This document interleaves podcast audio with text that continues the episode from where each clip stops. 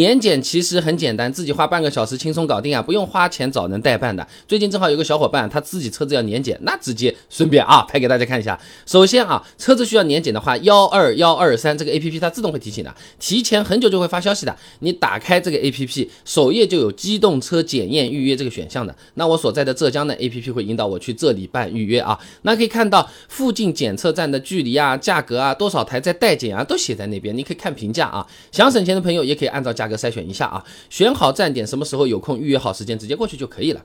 那出发前的检查一下身份证、行驶证在不在车上，不要空跑一趟东西没拿啊。那我们公司小伙伴去的时候，身份证他没用上，哎呃，但不代表全国其他地方也都这样啊。保险期间你还是带上吧啊。那同时呢，还有三脚架，你看一看啊。呃，二零一八年之后的车子反光背心也是要备好了，到时候检查也用得上啊。那如果你还有违章没处理，最好也提前处理好。实在忘记了嘛，也问题不会太大啊。年检站大厅一般都是有机器可以。处理一些简单的呃违章啊，那除非这种扣分罚款比较多的违章，可能就要提前专门处理掉啊。那车子开进去，行驶证给了工作人员，电话号码、身份证报给他，哎，钱付掉就可以去休息区玩手机了啊。那你现在这个年检站装修都还挺好的，哎，有空调啊，有喝的水啊，甚至还有沙发可以坐，哎，还有监控屏幕的啊。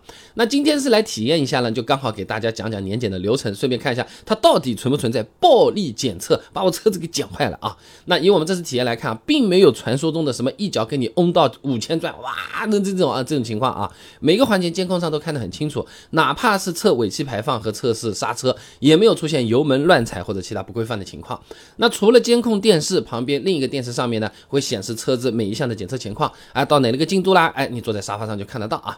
首先是人工检测，主要呢是检查外观、底盘、发动机舱以及三角盘这种附件是否齐全啊。然后呢就是动态底盘，检查油门、刹车、手刹这些是不是正常。接着呢，测试尾气排放，最后呢，刹车灯光的测试也是用专门的机器来测试的啊。这一套流程下来，小伙伴的车子啊都没有问题，唯独有一个 OBD 排放显示不合格。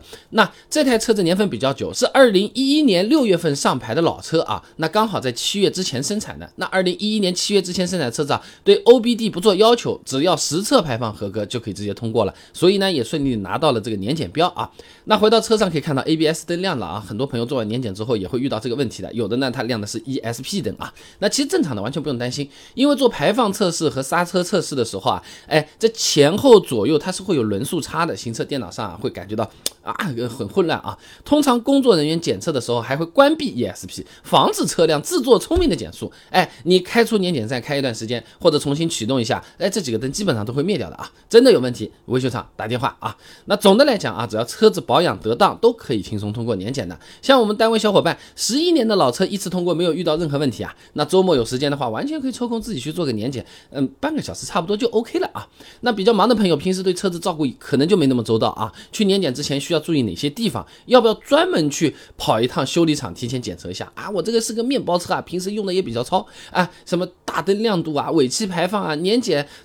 我我我有点担心该怎么解决啊！我这个轿车有可能那边是有点坏的啊！感兴趣的朋友呢，哎，你不妨点我头像关注我一下。哎，我主页里面啊，呃，你看看啊，几千篇干货呢都有嘞。那或者说你搜个关键词啊，年检也基本上是能看得到的。